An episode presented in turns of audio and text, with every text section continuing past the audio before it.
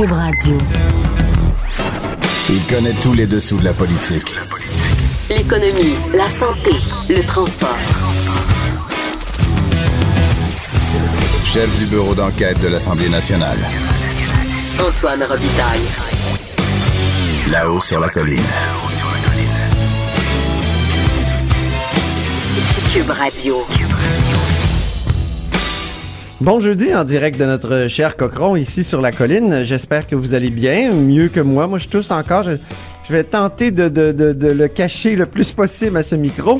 Euh, mais on a justement tellement de bons invités que ça devrait être facile.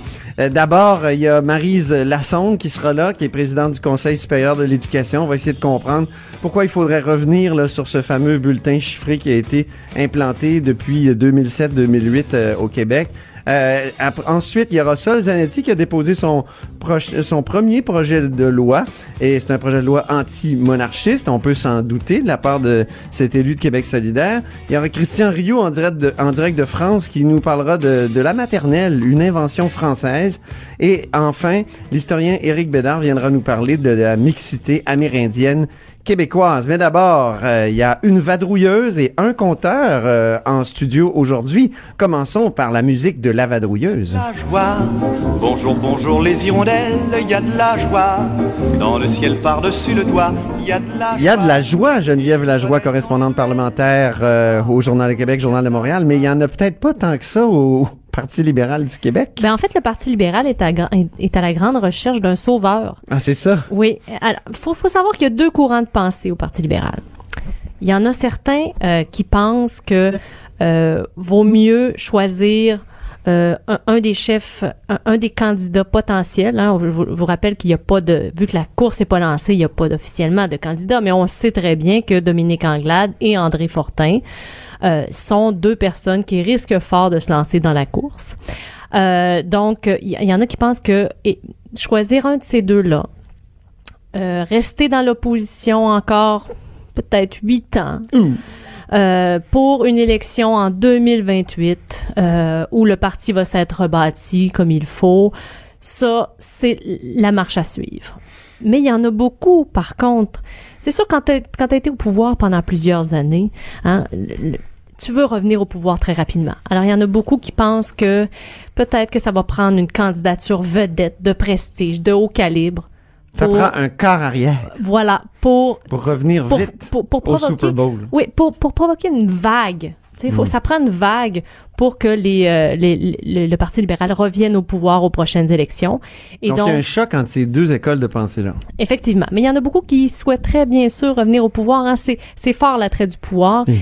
Et donc, euh, il y en a qui, qui, qui souhaiteraient qu'il y ait des candidatures extérieures là, qui se manifestent ou en, f- ou en tout cas qui laissent entendre qu'ils sont intéressés. Hein. Oui. Euh, ça donnerait encore plus d'importance aussi à cette course-là. Alors, on a, on- il y a deux noms qui ont circulé récemment, celui de l'homme d'affaires Mitch Garber oui.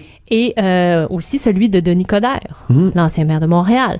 Euh, je, je l'ai joint, euh, je vous avoue franchement, euh, dans les dans les Denis derniers Coderre. jours. Oui, et puis il a pas voulu faire de commentaires. Pas Ouais. de commentaires, pas de commentaires. Il m'a répété ça plusieurs ça. fois. Alors, mais reste que au caucus, il y a certaines personnes qui m'ont dit, ben c'est pas une mauvaise idée, Denis Coderre.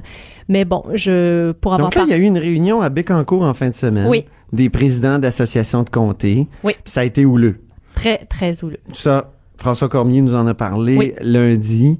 Euh, mais il y a eu aussi des réunions de caucus ici au Parlement où il y a été à peu près question que de ça aussi. là. Oui, puis euh, il y, a- il y a aussi un, un autre C'est-à-dire problème. vague- le, le- le- le vide à, à la, à la tête du parti. Exactement. Là, le président euh, actuel du Parti libéral, qui est Antoine Attala, Mhm.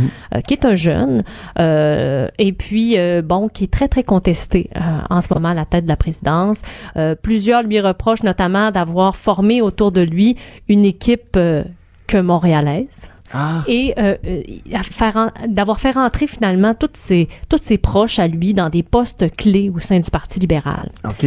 Donc, euh, ça brasse. Et le caucus hier de, de des élus de, du Parti libéral à l'Assemblée nationale n'a porté pratiquement que là-dessus, selon mes informations. Et puis, euh, donc, ça brasse. On verra ce qui va arriver avec Antoine Attala, euh, parce que euh, déjà, on lui reprochait la fin de semaine dernière de n'avoir rien fait encore pour la course à la chefferie, rien préparé, euh, rien prévu.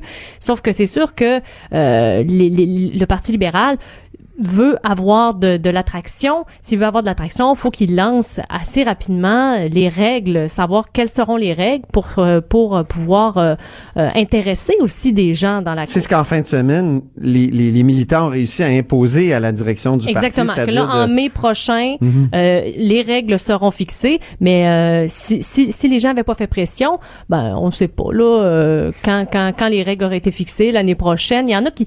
Le problème, c'est que je pense que la présidence du parti euh, aurait souhaité vraiment repousser euh, l'élection du nouveau chef, mais selon certains, euh, il faut que ça soit bientôt. C'est sûr que quand un travail aussi dans l'opposition à faire, quand un chef intérimaire qui doit ménager le che- la chèvre et le chou parce que bon, faut pas trop qu'il y ait trop, ait trop loin, si jamais la le, le- le prochain chef prend une autre position.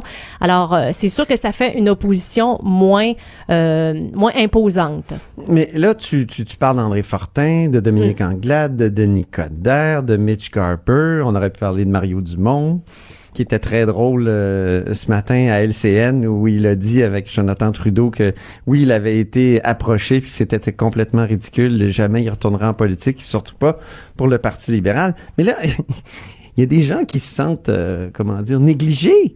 Je pense à une personne à- que, à- tu as questionné dans les couloirs de- du Parlement ce matin. Oui, c'est mon collègue Charles Cavalier qui Ah, a questionné, oui. que- que- que- voyons, questionné Oui. Marois euh, Risky, euh, la députée euh, libérale de Saint-Laurent. Oui.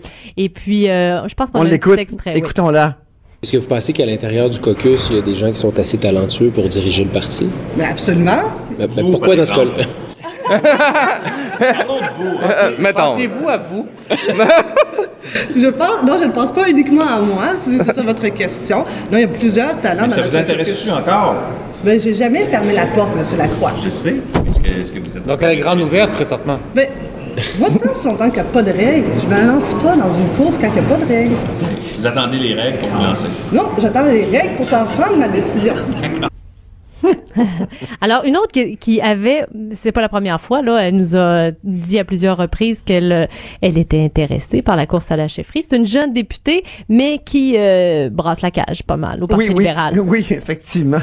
Elle a forcé un débat sur les excuses quant à, à la rigueur budgétaire euh, lors du gouvernement euh, Couillard.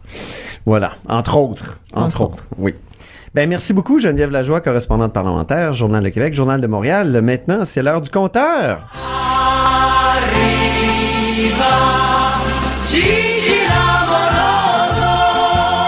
Et Eh oui, Jean-François Gibault, directeur de la recherche à QMI, qui est avec nous pour revenir sur cette incroyable bombe nucléaire à Ottawa, Euh, la bombe euh, Wilson-Raybould. Oui, ben le, le, le, le téléroman se poursuit euh, hier et encore aujourd'hui, on, on y viendra. Donc euh, hier, euh, l'ancienne ministre de la Justice libérale qui pendant à peu près trois heures a fini par vider son sac et euh, s'il y avait des gens qui avaient des doutes sur euh, je dirais le, le, le, le message qu'elle allait livrer, ben c'était pas timoré, là, elle est allée, euh, elle est allée à fond. Euh, essentiellement, si, euh, si on résume, Antoine, euh, deux, deux accusations très graves, c'est-à-dire que le, le premier ministre lui-même aurait fait jouer des, des, euh, des enjeux politiques au niveau de sa réflexion. Autrement dit, lui a dit, ben, euh, tu sais, euh, n'oublie jamais qu'il y a des élections qui s'en viennent et n'oublie pas que je suis aussi député de Papineau qui doit se faire réélire dans sa circon- circonscription au Québec.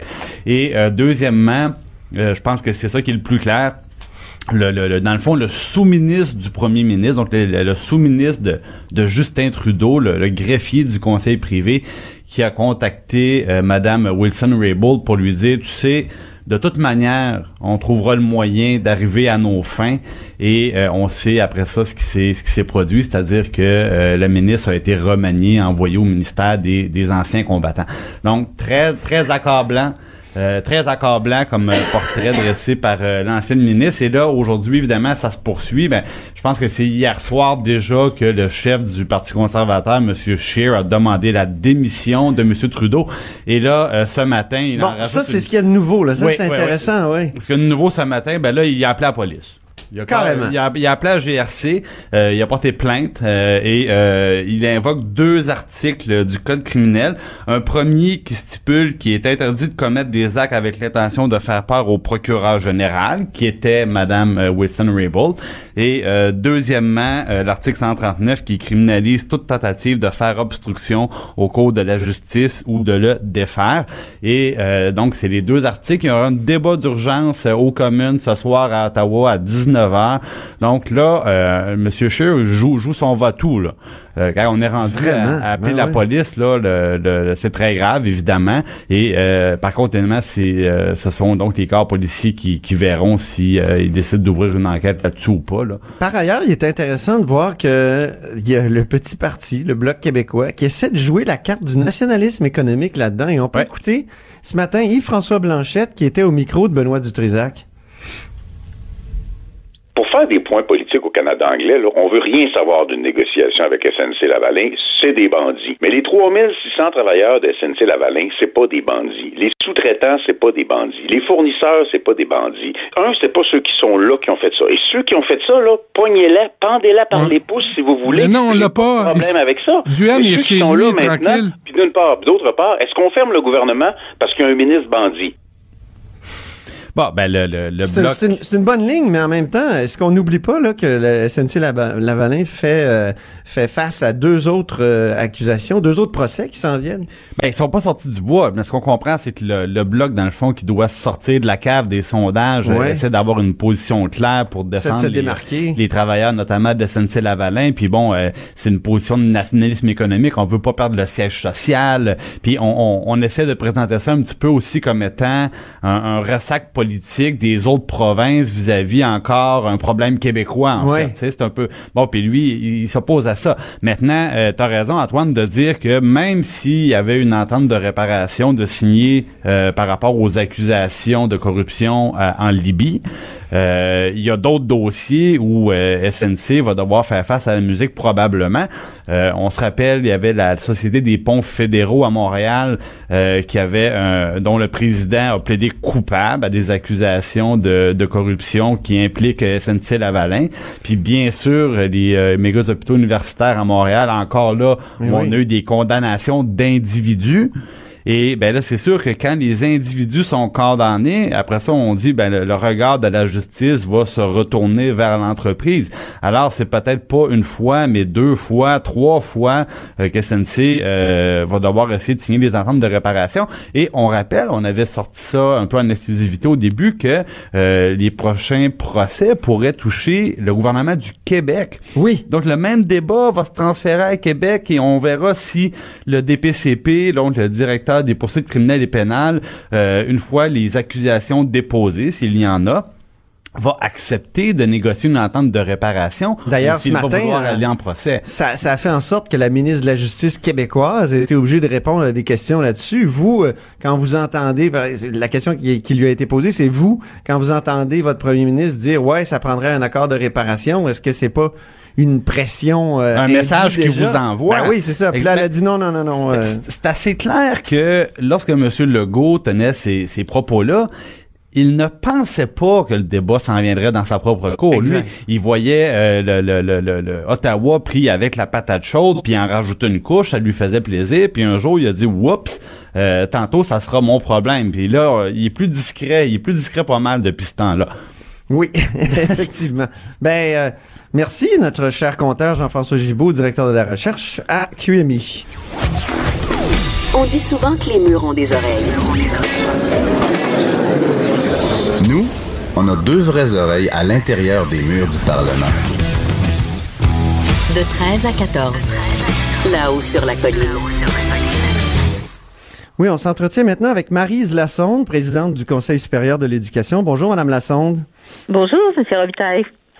Donc, euh, vous présentez votre rapport sur l'état et les besoins de l'éducation. Ça s'intitule euh, autour de, de, de l'évaluation. Au fond, ça, ça, ça, porte principalement sur l'évaluation. Ma première question, c'est pourquoi revenir avec la question du bulletin alors que il me semble qu'il y a tellement d'autres problèmes urgents en éducation? c'est que, en fait, euh, cette question de bulletin, là, ça a été vraiment euh, court-circuité de notre rapport parce que c'est pas ça de ça qu'on parle en grande partie. Euh, y a le, le, bulletin, on les notes, on en parle dans un des, des chapitres, mais en gros, nous, tout ce qu'on veut prôner, c'est revenir sur les objectifs réels de l'évaluation. L'évaluation est censée être là pour aider, pour former l'apprenant, et puis c'est aussi pour certifier les acquis. On dit simplement que les moyennes de groupe, en fait, ça ne donne pas d'informations suffisantes pour aider l'enfant ou l'étudiant, l'étudiant finalement à s'améliorer et à apprendre mieux. C'est juste ça, mais il y a eu vraiment un détour qui a été fait là. Euh, par rapport au bulletin, alors qu'on en parle un peu, oui, mais pas beaucoup. Puis on n'est pas du tout contre les bulletins, on n'est pas contre les bulletins chiffrés, on n'est pas contre les, on, on, ne prescrit pas du tout de, de prendre une forme de bulletin plutôt qu'une autre. Tout ce qu'on dit, c'est qu'il faut revenir à l'évaluation euh, avec ses vrais objectifs. Donc, c'est la moyenne qui devrait disparaître? C'est quoi? Il y a oui, quand même moyenne de groupe, une demande d'abolition de quelque chose qui existe puis qui, qui a fait débat il y a, euh, autour de 2007-2008, puis qui semblait être accepté depuis. J'ai jamais entendu, moi, de parents se, se, ah, se, au plaindre. Contraire. Ah, au contraire. Euh, il y a eu une réunion en 2017, euh, l'association du comité des, le comité des parents. Il y avait 117 parents qui représentaient 57 euh, commissions scolaires et puis ils se sont réunis. Ils ont donné une page blanche à chacun des parents puis ils ont demandé de dessiner le bulletin idéal. Mais il n'y en a pas un qui a mis une moyenne de groupe là-dedans. Alors, et c'est vraiment rapporté dans notre euh, rapport. Et puis, vous pouvez aussi parler à Mme Corinne Payne, qui est la présidente de ce comité, qui vous dira que maintenant, les parents sont rendus là, en réalité. Et ça se fait mais partout il me semble ailleurs c'est dans tellement, le monde. Hein? Oui, mais l'évaluation, c'est un, c'est un outil, c'est un...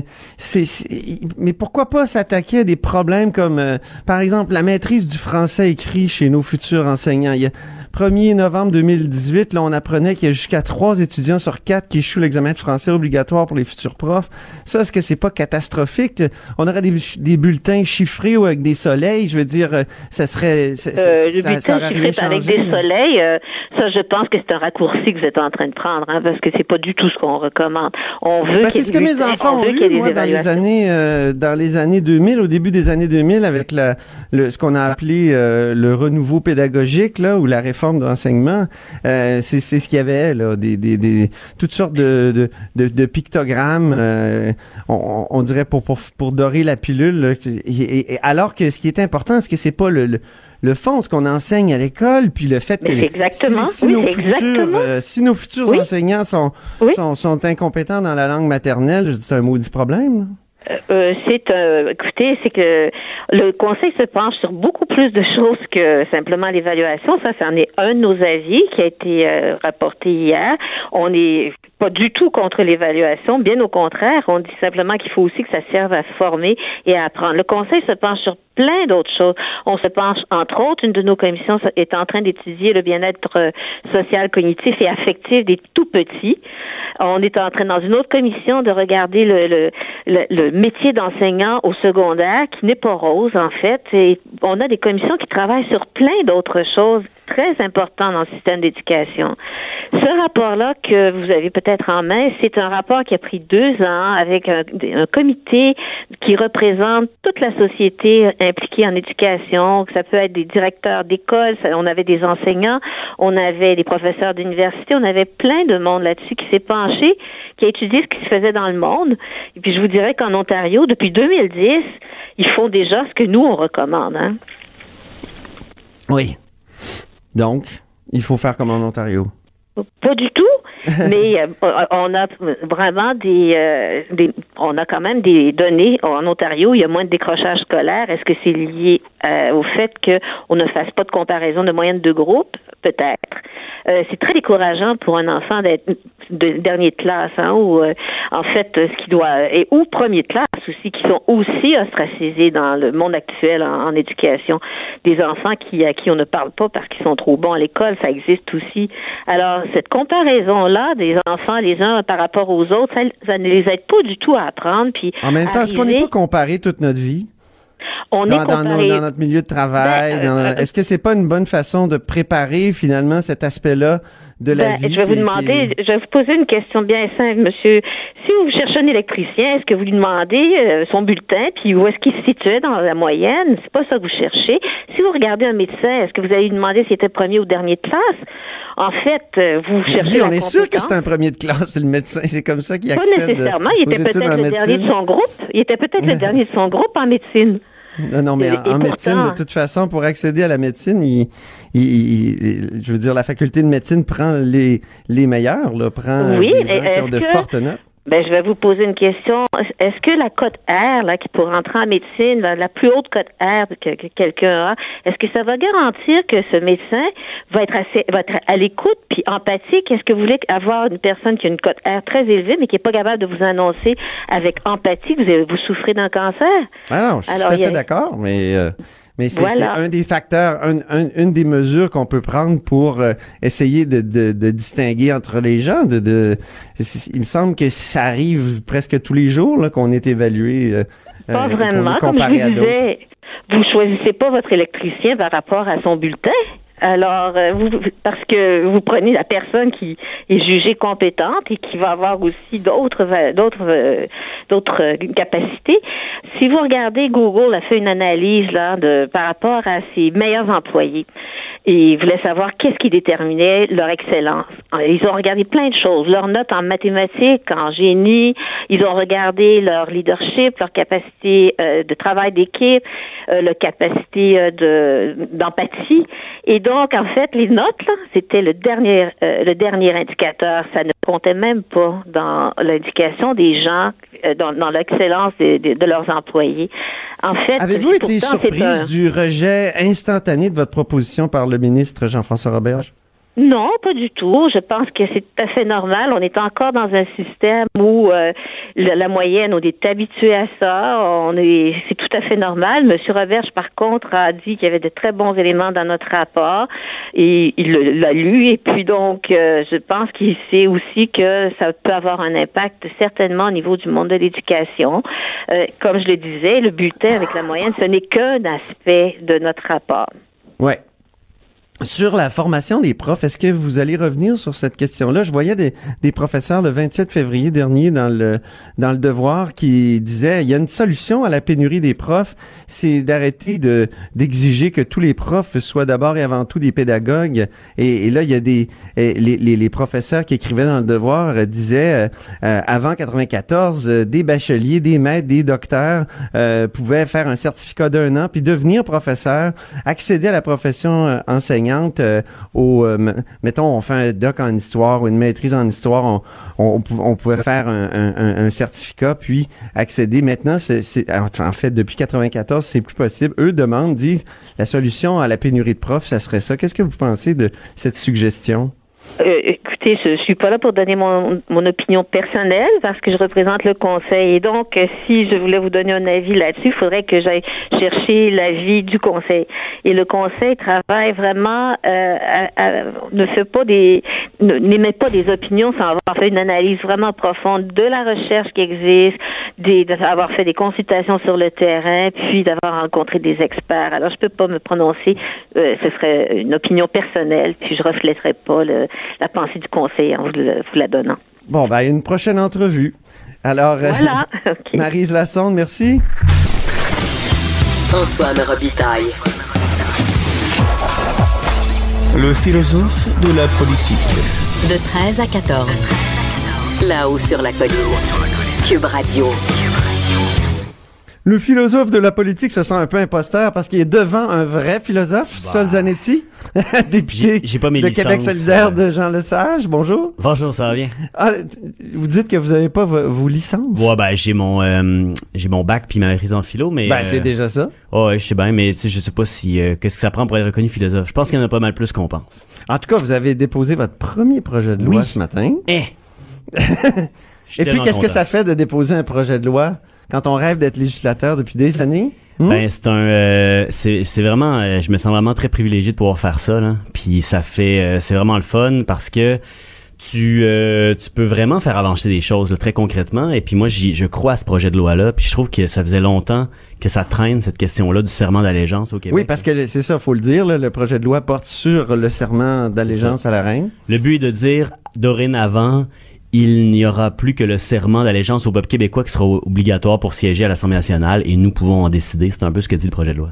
Nous pouvons vraiment décider? C'est une bonne question. Notre réponse est oui.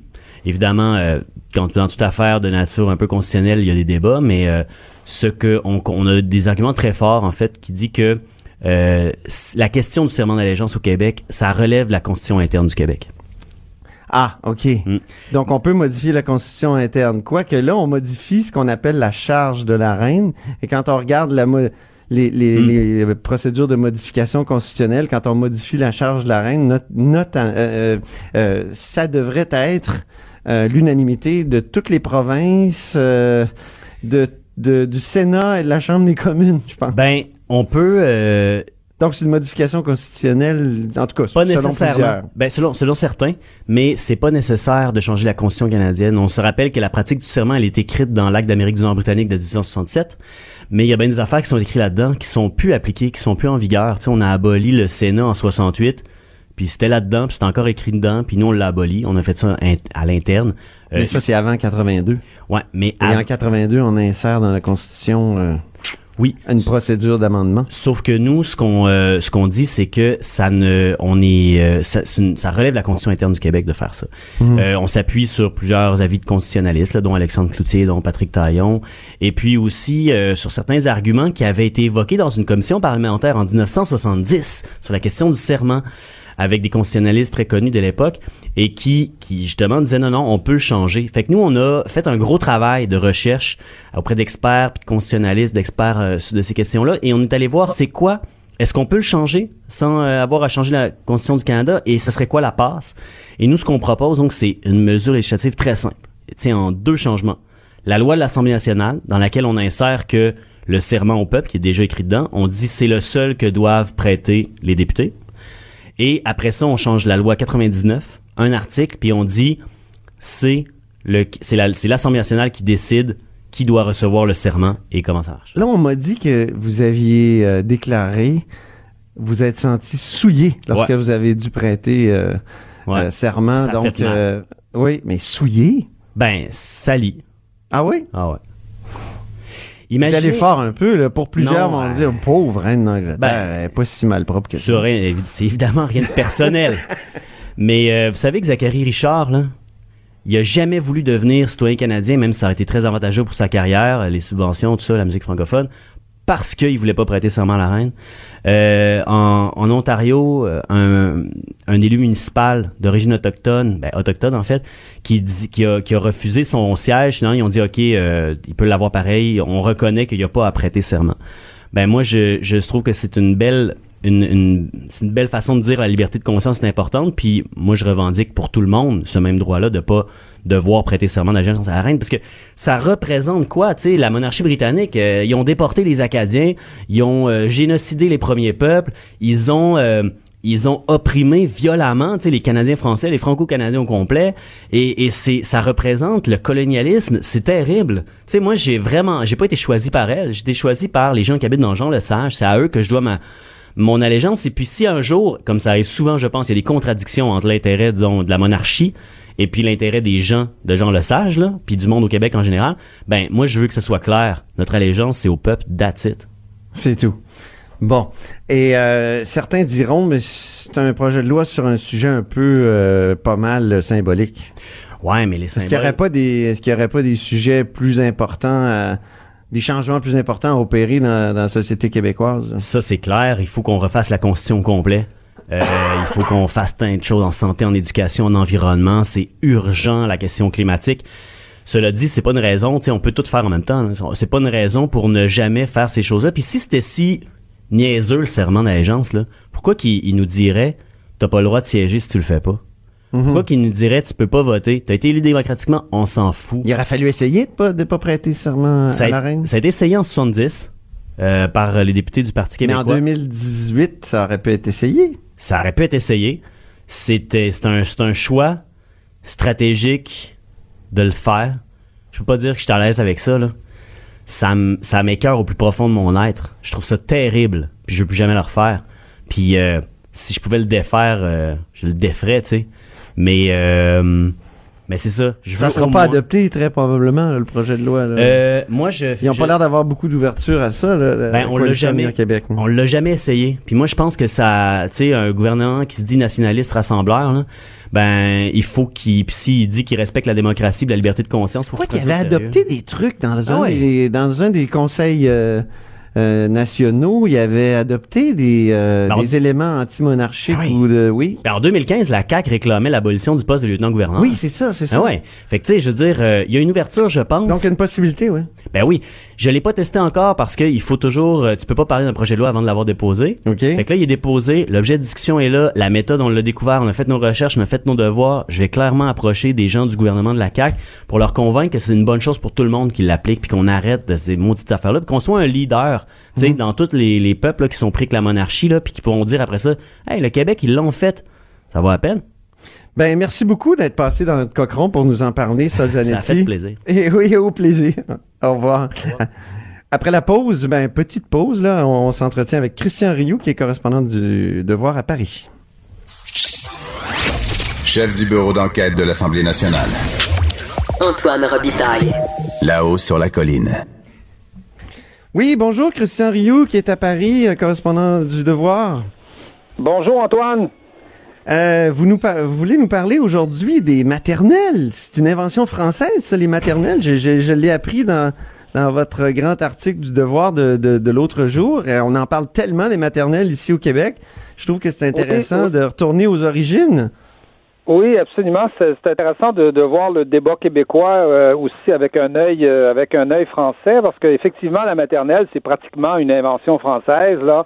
Euh, à partir de même avant 1900, il y avait des maternelles euh, en France et on a il y, avait, il y avait des asiles avant où on accueillait les enfants, on appelait ça des asiles et on a intégré ça euh, à la fin du 19e siècle à l'appareil d'État. Et donc en France, il y a des maternelles donc depuis euh, depuis toujours, pratiquement personne ne se rappelle quand est-ce que ça a été créé, ça, les maternelles?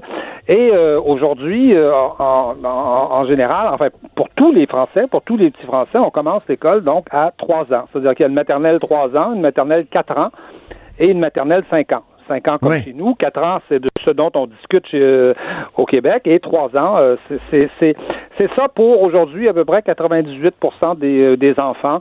Euh, dans les dom-toms, il y en a, il y a, il y a- il y a quelques exceptions. Là, on y voit un Ah là, peu il faut moins, que vous mais- expliquiez à nos auditeurs euh, ce que c'est que les dom-toms.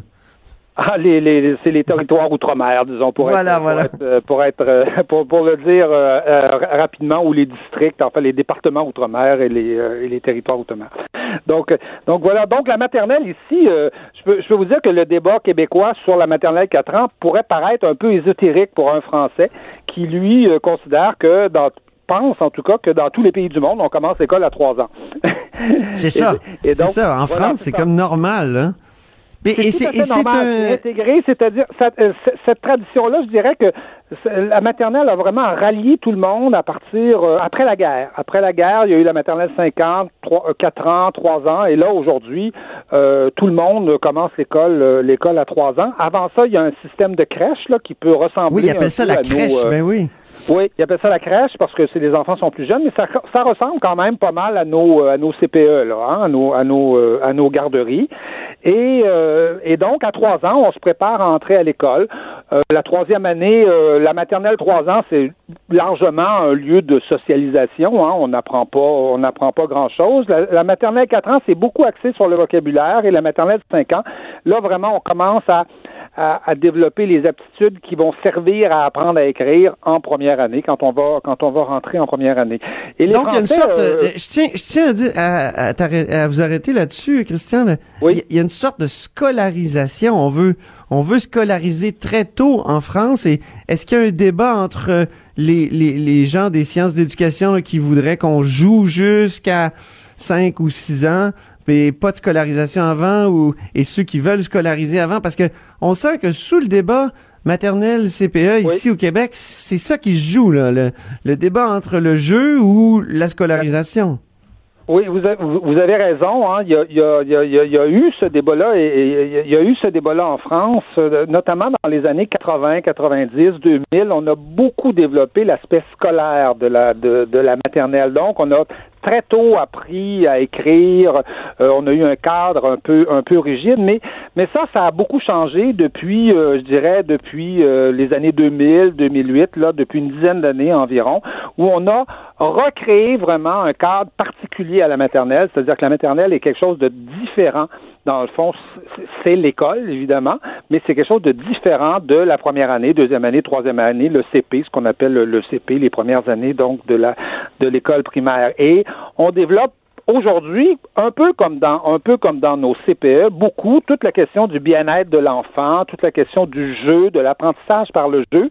Mais quand vous rencontrez quand même des professeurs de, de, de, maternelle, parce que ce sont des ce sont des, des enseignants hein, qui sont en maternelle, qui ont une formation particulière, qui ont cinq ans d'université, hein, comparé en tout cas Quand à même. notre deck. Mmh. euh, comparé à notre deck, c'est quand même beaucoup. Là, c'est un gros investissement social. Et donc, quand vous parlez à ces gens-là, ils vous disent on a deux fils à tisser. C'est-à-dire, il faut s'assurer du bien-être de l'enfant. Ça, c'est fondamental, comme on fait dans nos CPE, hein, exactement comme on fait dans nos CPE. Mais en même temps, il faut avoir les connaissances qu'il faut pour comprendre comment se développe le langage de l'enfant, par exemple, puis s'assurer que, par exemple, à la maternelle 4 ans, on, on insiste beaucoup sur le vocabulaire. On Mhm. apprend des mots. On fait, on fait des listes d'épicerie, par exemple. Là, c'est le printemps. Hein? On fait une liste de légumes. Des, des, des endives, des asperges, euh, des épinards. Des etc., poivrons. etc. Et on va faire l'épicerie. Bon. Ouais. Euh, mais en, en jouant, en jouant évidemment, mais on fait attention au vocabulaire. Après, à 5 ans, on va, on va, on va faire attention de faire des jeux pour que l'enfant comprenne qu'il y a une différence entre le code écrit puis le code parlé, par exemple. On va, on, on va, hein, on va, on va, on va, on va s'attarder à ces choses-là. Et ça, euh, quand vous interrogez des spécialistes ici, ils vous disent il y a juste quelqu'un qui a une formation universitaire qui est capable de faire ça, qui comprend ça et qui peut, avec l'enfant, développer par le jeu, évidemment, toujours en, en s'amusant, ces, euh, ces attitudes-là. Donc, c'est euh, donc les Français dois- tiennent énormément à leur Christian, système, mais comme Christian, je vous dis, ils sont aujourd'hui. Comment? Oui, mais j'ajouterais, Christian, que je pense qu'à la maternelle, on apprend beaucoup de choses par cœur aussi, des comptines, euh, des chansons, euh, des et, ça, est-ce que c'est pas euh, excellent? Est-ce que c'est pas ce qu'on devrait faire da- davantage au Québec? Écoutez, le, le, le ministre de l'Éducation, depuis deux ans, ici, euh, Jean-Michel Blanquer, a mis l'accent là-dessus. Il a, il, fait des, il a même fait des rentrées scolaires en chansons avec des, des orchestres. Euh, il, a, il, a, il a pris l'orchestre symphonique puis il l'a amené dans une banlieue, dans une école prim- primaire en, en banlieue euh, de Paris pour ouvrir l'année scolaire. Et il a beaucoup insisté sur la question des chansons, effectivement. Réapprendre les chansons euh, à la Clairefontaine, euh, s'en va en guerre, euh, etc., etc. Ces chansons-là qui sont de toute façon un plaisir, euh, un plaisir, mais qui en même temps euh, apprennent à la fois du vocabulaire, des, à- des, des- des façons de, de, de- des façons de s'exprimer, des façons de, de parler, Ben et oui. travaillent aussi la mémoire, travaillent aussi la mémoire des enfants. Et ça Et fait un lien entre les générations qui chantent euh, ça, les, ça les fait mêmes un lien entre les générations. Puis, quand on a une société où il y a beaucoup d'immigration, ben c'est bien que les immigrants apprennent euh, à la Clairefontaine et, et ces, et ces chansons-là. Et donc, le, le ministre a mis l'accent là-dessus. Et je vous dirais que le fait d'avoir un système de maternelle où il y a un programme euh, national, ça permet ça. C'est-à-dire, euh, face à des CPE, euh, le ministre, il n'y a pas de programme national des CPE. Il y a, il y a des, un programme d'éducation, évidemment, de formation des enseignants, mais il n'y a pas un programme national. Chaque CPE fait un peu, euh, un peu sa soupe, évidemment. Et, et donc, euh, le fait d'avoir des maternelles qui sont, qui est un programme universel, gratuit, euh, accessible à tout le monde, où tout le monde va, permet donc de donner des orientations comme ça. Et, et je, et je vous dirais que vu de France, c'est un peu étonnant de, de voir la gauche être contre des maternelles. C'est Oui. c'est la gauche qui a inventé les maternelles. Enfin, en France, c'est la gauche qui a toujours inventé les maternelles, qui a toujours défendu un système universel, gratuit, qui va, qui, qui s'adresse à tout le monde. Et donc, on est un peu, éto- c'est un peu étonnant vu d'ici de voir que euh, la gauche au Québec euh, veut pas un système universel gratuit qui s'adresse à tout le monde. C'est surprenant. C'est vrai que ça serait une, une bonne question à poser à, à ceux qui euh, s'y opposent Oui, dans, oui, dans parce la gauche, le- là, le- parce que non seulement Québec solidaire, il y, a des, il y a des libéraux de gauche comme Marois Risky qui s'y opposent aussi. ouais. Oui, le, le système des CVE n'est pas un système. euh, bon, moi, je connais bien le- les deux systèmes parce que bon, j'ai des enfants qui sont passés à travers le, le système Ben des oui. CPE et d'autres euh, à travers le système des, des maternelles. Et, et je vous avoue qu'à partir de trois ans, euh, moi, j'avais très peur au début. La maternelle, c'est quelque chose qui me faisait, qui m'inquiétait à cause du cadre scolaire. Et finalement, ça se passe très bien. Ça se passe, euh, ça se passe très bien pour pour les enfants. Et, et- et grosso modo, euh, les, les enfants, ils trouvent leur compte. Et euh, évidemment, les maternelles françaises ressemblent à la France, les maternelles québécoises ressembleraient au Québec. Elles seraient peut-être pas, elles seraient certainement pas les mêmes qu'ici. Et, et je, et donc, euh, et donc, je- c'est un système en tout cas qui, euh, qui en tout cas ici est considéré comme nécessaire, euh, élémentaire, euh, euh, euh, euh, dont, dont personne ne voudrait se passer.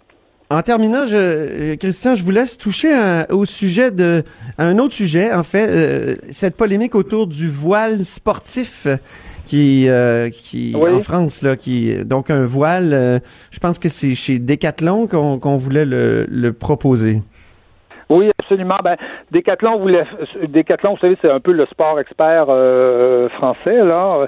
Euh, donc, Décathlon voulait faire un peu comme Nike, c'est-à-dire introduire un, un, un- hijab qu'on peut porter en faisant du foot, là, en faisant euh, de l'athlétisme, en faisant du sport en général. Et ça a évidemment provoqué, c'est pas la première fois, c'est, c'est normal en France, ça a provoqué toute une, toute une, toute une polémique. Finalement, Décathlon a, re- a- a reculé, a abandonné son, son projet devant un peu le, le tollé.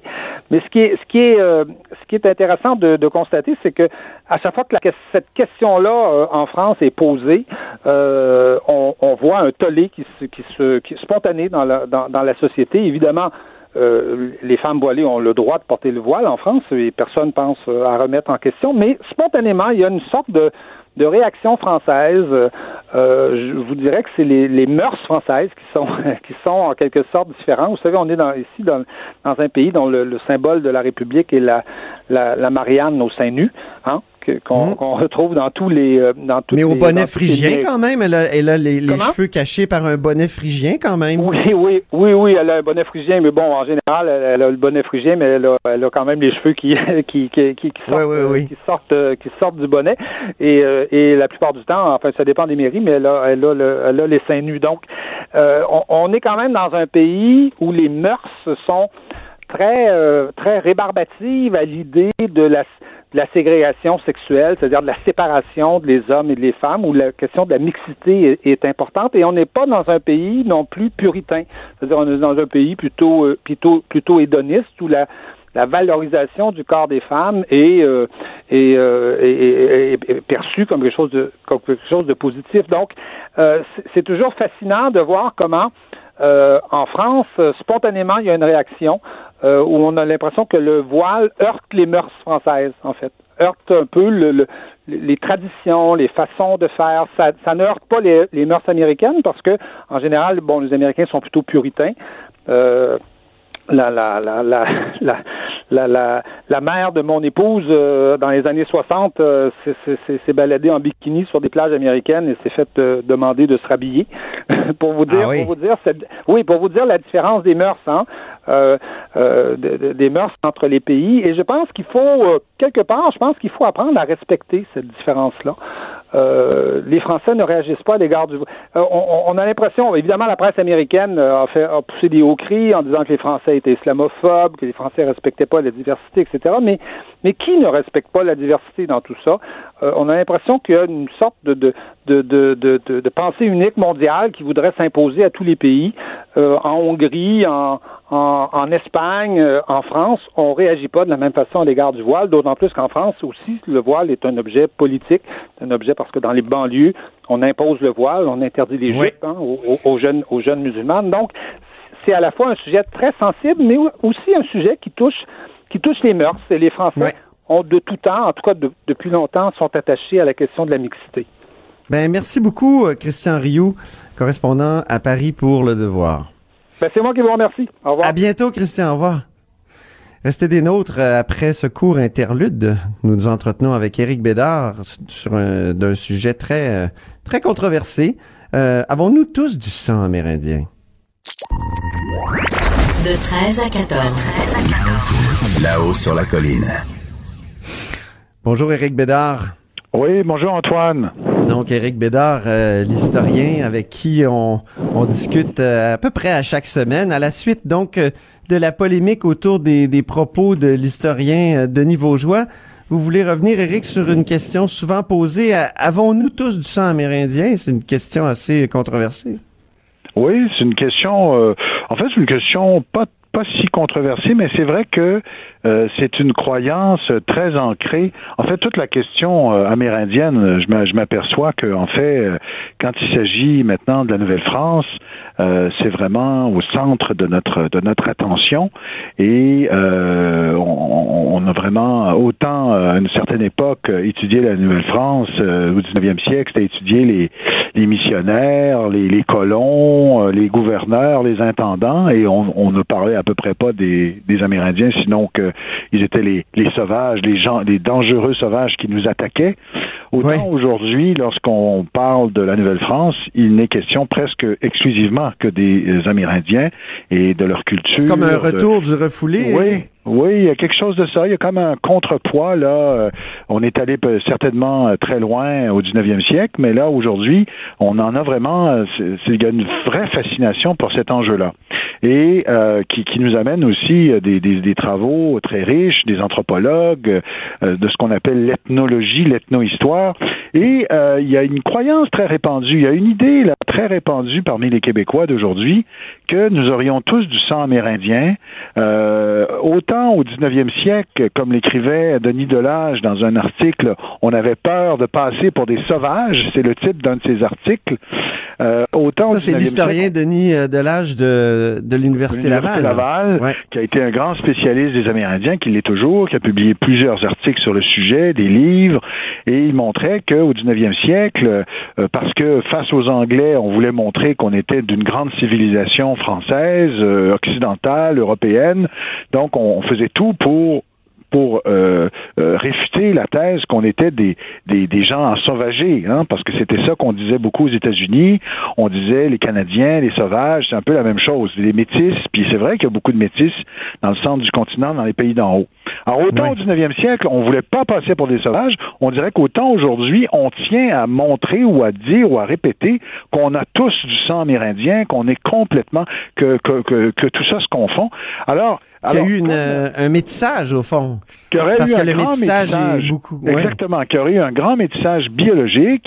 Euh, dans le beau documentaire L'empreinte qui, qui avait, qui était sorti en 2015, j'entendais un intervenant dire que trois quarts des Canadiens français avaient du sang amérindien.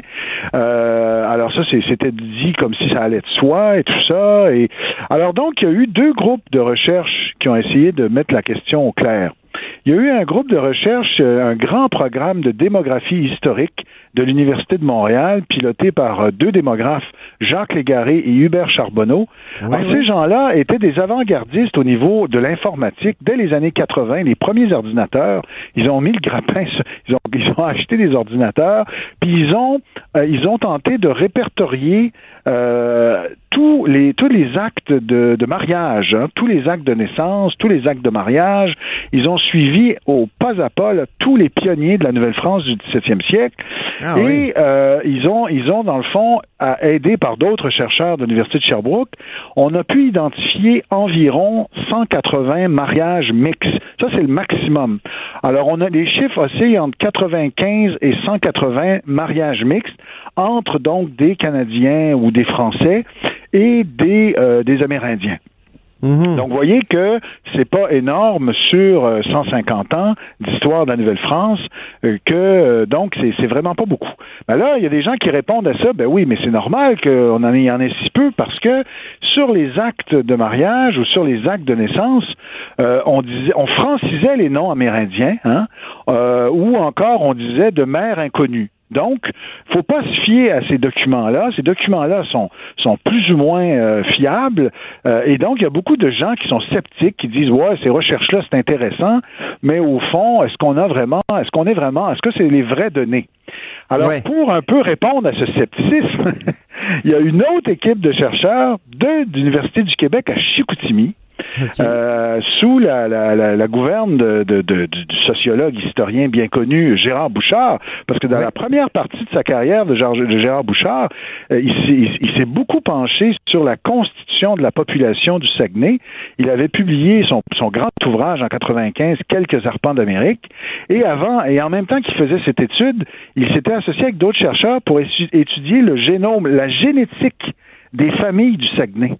Parce que vous savez, on, dis, on disait des fois, ah, les Saguenayens, c'est quasiment des co-sanguins, ils sont tous dans la même famille. Euh, alors, il, il, a voulu tirer ça au, au, clair. Et donc, ce faisant, il a, il a essayé de, de vérifier, ils ont essayé de vérifier, c'est au plan génétique, si on prend des échantillons de familles du Saguenay, de la Côte-Nord, de Charlevoix, et qu'on examine la génétique, euh, est-ce qu'il y a euh, des génomes donc, est-ce qu'il y a des gènes amérindiens dans, dans, dans, dans, chez les familles du Saguenay? Or, ce qu'ils ont, eux, découvert, c'est que ça ne dépasserait pas en moyenne 1% 1 ah de gènes et de sang, donc, amérindiens. Donc, c'est très, très bas, c'est très, très faible. Il y en a, oui, il y en a un peu, mais c'est vraiment minime par rapport à la population d'aujourd'hui, là. Donc, euh, donc là, on ne parle pas de 1760. Alors, Parce que la, la, thèse du métissage pourrait conforter une certaine historiographie qui, qui dit un peu comme ce que Denis Vaugeois laisse entendre que la, la colonisation française a été plus douce, plus euh, que, que, oui. que, la colonisation euh, anglaise, espagnole et compagnie. Oui, mais euh, euh, visiblement, là, si on si on prend le cas de ces deux grands programmes de recherche là, qui se sont déroulés sur sur 10-20 ans, l'étude sur la génétique des Amérindiens, j'ai lu une étude là du, des cahiers de recherche en démographie historique euh, qui date de 2012. Là, c'est des recherches qui sont encore en cours et ben toutes oui. ces recherches vont dans le même sens, autant au niveau généalogique, donc des actes de naissance répertoriés, autant au niveau de la génétique. Alors là, c'est difficile si c'est pas le cas, il faudra nous donner d'autres preuves.